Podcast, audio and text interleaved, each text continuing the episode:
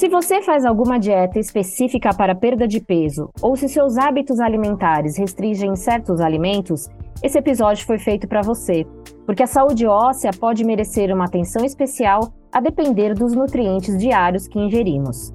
Quem vem falar conosco sobre o papel da dieta na saúde óssea é a endocrinologista da Abraço, doutora Maíra Macena Gomes. Bom recebê-la aqui, doutora. É um prazer estar aqui, obrigada pelo convite. Ainda mais para falar de um tema que eu gosto tanto, que faz parte da minha área de pesquisa, da minha área né, de, de doutorado aí. Então, é um tema que eu gosto muito de falar. Eu assisti a uma aula sua em que você afirmou que cerca de 20% a 40% da massa óssea advém dos hábitos alimentares. Então, no caso de alguém que muda a dieta em razão de uma restrição calórica, por exemplo, como a perda de peso, tá? De que modo que isso influencia na saúde óssea? Então, a gente sabe que em torno de 20 a 40% ali é influenciado, na verdade, não só a dieta, são os hábitos de vida, né? Então, assim, uma parte é genética, né? Então, ali, geneticamente determinada. Então, quando a gente tem história familiar de osteoporose, de fratura, a gente tem um risco maior também de, num, futuro, né, vir desenvolver essa doença.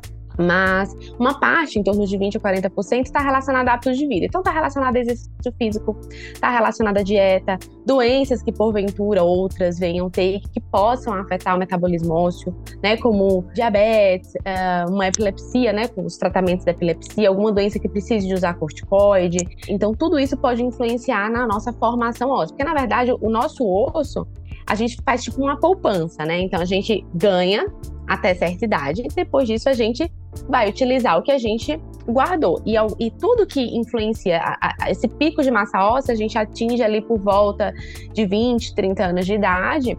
Né? Então, qualquer alteração que possa acontecer ali na nossa vida, na, na nossa rotina até essa idade, a gente pode é, prejudicar esse pico de massa óssea como se a gente tivesse uma poupança menor, né? Uma poupança mais magrinha. E também, depois que você já tem o pico de massa óssea, qualquer interferente na tua vida, seja doença, seja medicamento, que interfira no metabolismo ósseo, a gente pode também perder mais rápido essa poupança, utilizar mais essa poupança e acabar também aumentando o risco de no futuro vir, vir a ter algum problema.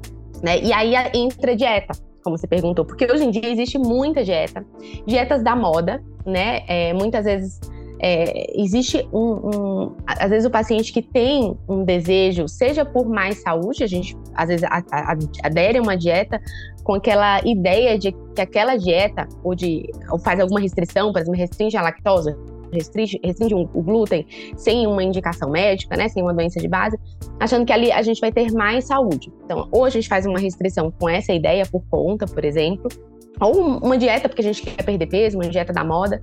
E muitas vezes isso pode interferir de diversas formas na nossa saúde, tanto nesse pico de massa óssea, né, como é, também aí na nossa saúde óssea.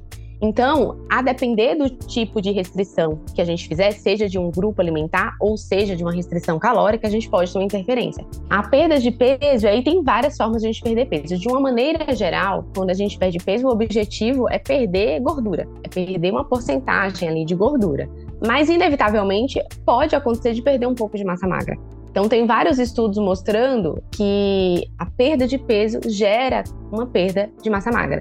E aí, obviamente, a quanto maior a perda de peso, ou quanto maior a restrição ou a absorção que estiver envolvida naquele processo, isso pode ser mais intenso. Então, por exemplo, em cirurgia bariátrica, a gente percebe que primeiro ano da cirurgia, o paciente perde muito peso e perde bastante massa óssea também.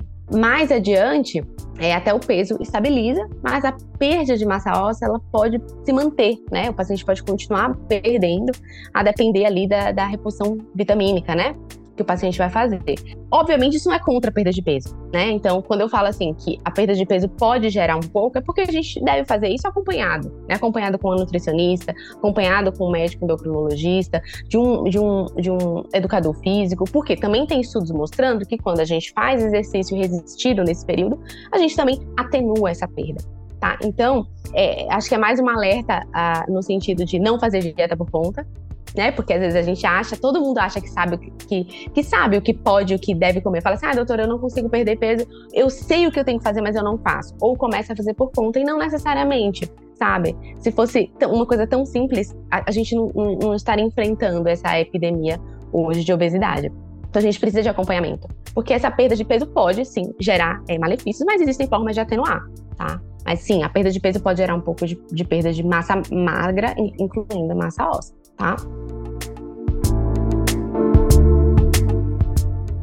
A gente estava falando aqui de restrição calórica e eu queria que você abordasse um pouquinho sobre a dieta hiperproteica, né? Porque ela aumenta a saciedade. Uhum.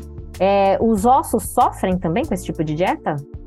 A dieta hiperproteica hoje, ela é muito bem, muito bem recebida, né? Porque a proteína em si, ela ajuda na saciedade. Então tem é, é, é, fato que assim, quando a gente faz uma dieta, já tem uma restrição calórica, né? A gente tenta priorizar para o paciente alimentos que melhorem, né, a saciedade dele. Né, a saciedade dele e para que ele consiga seguir a dieta sem, sem sofrimento. Então, a gente aumentar o aporte de proteína do paciente é importante. Isso, em relação à massa óssea, é algo controverso, tá?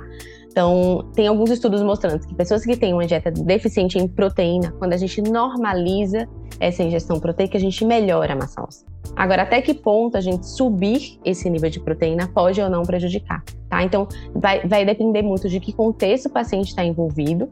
Alguns estudos mostram, né, que se a gente aumenta a carga ácida da dieta, a gente pode usar o rim como um sistema tampão. Então, o rim vai fazer um aumento da excreção urinária de cálcio, né? Então, isso pode, a longo prazo, aí, né, gerar uma perda de massa óssea. Mas é, é, uma dieta normal em proteínas é benéfica para o osso. Uma hiperproteica é algo que precisa ser estudado, mas existem alguns indícios de que isso a longo prazo possa ter aí algum malefício do ponto de vista ósseo. Tá? Mas a perda de peso em si ela é benéfica para a saúde de uma maneira geral. Acho que eu, eu, eu, gosto de ponderar isso porque em medicina não é uma matemática, né? Então, uh, quando a gente fala de perda de peso, a perda de peso numa pessoa que tem sobrepeso e obesidade, ela traz muitos benefícios. E aí, ao longo desse tratamento, a gente vai escolher a, a melhor dieta que, se, que vai se encaixar para aquele paciente naquela situação. Então, é, dieta, é, estudar dieta é algo que é muito difícil, porque é difícil você pegar um indivíduo, colocar ele numa dieta daquilo que você quer avaliar por um longo período, porque a gente tem que lembrar que para a gente ter um impacto em massa óssea, tem que ser algo que perdure, né? Então, assim, é, é, a perda de peso por si só pode gerar uma perda, né, de massa magra, de massa óssea, pela redução da carga mecânica. Então, quando você tira a carga mecânica, você pode gerar ali um aumento de reabsorção óssea e essa perda, tá? Em relação à dieta hiperproteica, é, é, dessa maneira, né? Tem alguns estudos sugerindo isso, mas lembrar que a proteína também é importante para a saciedade. Então, a gente vai pesar ali o risco-benefício e escolher de forma individual para o paciente qual que é o nível de proteína que ele deve receber numa dieta. Por isso que não façam dieta hiperproteica por conta. Porque hiperproteica quanto, né? Quanto que a gente está fazendo. Então, acho importante é, o segmento sempre multidisciplinar as pessoas esquecem da saúde óssea, né? Então, muitas pessoas vêm se preocupar com saúde óssea quando já estão na pós-menopausa, homens mais velhos, né? E eu acho que a questão da osteoporose, osteopenia, é uma doença que ela envolve também uma parte de prevenção. Então, a gente manter um peso saudável, manter um aporte adequado de macro e micronutrientes, exercícios físicos associados com exercício resistido também, isso é benéfico para o osso. Né? Então a gente, acho que a ideia é fazer uma prevenção e deixar claro de que algumas dietas a gente não pode fazer por conta. Uma coisa é a gente inserir mais legumes, mais verduras, uma pessoa que quer ter mais saúde. Mas se você está objetivando uma perda de peso importante, precisa de um acompanhamento, porque a gente pode ali gerar, né, alguma perda de massa óssea também nesse, nesse período e, e, até de massa magra. Muitos pacientes. É impressionante. Eu não sei se você tem essa percepção, mas você sabe que hoje eu, eu atendo pacientes hoje tanto com doenças osteometabólicas, é, como também com obesidade. É, é algo que é muito comum na minha rotina. E é impressionante como as pessoas elas não têm uma noção do que é um macro, do que é um micronutriente, do que, que é uma proteína, do que, que é um carboidrato, do que, que é. Gordura até às vezes tem, mas proteína e carboidrato, as pessoas não, não têm tanta essa noção, sabe? Gordura também não, quer dizer, a pessoa acha, ah, eu comi um doce, e o doce tem açúcar, né? Mas também tem muita gordura, muitas vezes. Então, às vezes, você vai fazer recordatório, oh, eu melhorei muito minha alimentação, tô comendo só frutas. Mas onde está a proteína dessa refeição? Ah, doutora, eu como mamão, às vezes eu chupo uma laranja, e às vezes a pessoa não tem tanto a noção do que é uma proteína. E eu, eu, costumo falar assim, eu acho que é, é, educação nutricional tinha que ter uma matéria dessa na escola. Porque as pessoas não podem sair da escola, do ensino médio, sem ter uma noção do que, que é um alimento ultraprocessado, do que, que é um alimento in natura, do que, que é um alimento minimamente processado, do que, que é uma proteína, do que, que é um carboidrato, do que, que é gordura. Eu acho que, às vezes, você. Eu converso com pessoas que têm anos de diabetes e, e a pessoa não sabe diferenciar o que, que é um macronutriente, não sabe o que, que vai ali prejudicar ou não o controle glicêmico. E aí vão se criando vários mitos ao redor da alimentação. O mito do coitado do pão francês, o, mito, a, a, o terrorismo nutricional, o mito do, do, glúten, que ninguém pode comer glúten, hoje em dia ninguém mais pode comer lactose, tudo é inflamatório. Então vão se criando vários mitos ao redor da alimentação e vai gerando um terrorismo nutricional. Acho que hoje é muito, é muito isso. As pessoas têm muito medo, né? Medo de comer, sabe? Medo, medo de não, você falou isso, né, doutora? E nós aqui da área de comunicação, a gente que entrevista muitos médicos e a gente ouve muito essa questão da, dessa dificuldade mesmo do entendimento dos valores nutricionais, né, dos alimentos, o que é alimento ultraprocessado, o que, que não é. E o que a gente tenta, justamente num canal como esse, o podcast da Abraço, é isso: levar mais informação, informação de qualidade para que as pessoas, uhum. de um modo geral, possam é, fazer melhores escolhas, né, e entender melhor tudo isso. A gente está falando aqui de alimentação, especificamente nesse episódio das dietas.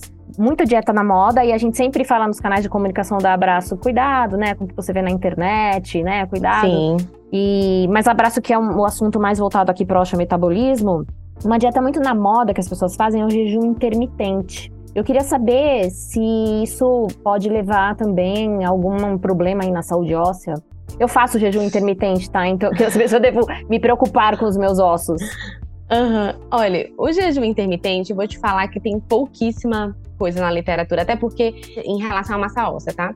Existe uma heterogeneidade em relação a tipos de jejum. Então, a gente tem é, jejum intermitente, que é janela de alimentação, né? Que o paciente vai ter um período liberado ali para alimentação e o resto ele vai fazer o jejum. Tem jejum diurno, tem jejum noturno, tem jejum que você come 500 calorias num dia, no outro é liberado. Então, tem vários tipos de jejum. E você conseguir padronizar cada tipo de jejum e estudar se cada tipo de jejum vai ter uma interferência é muito complicado.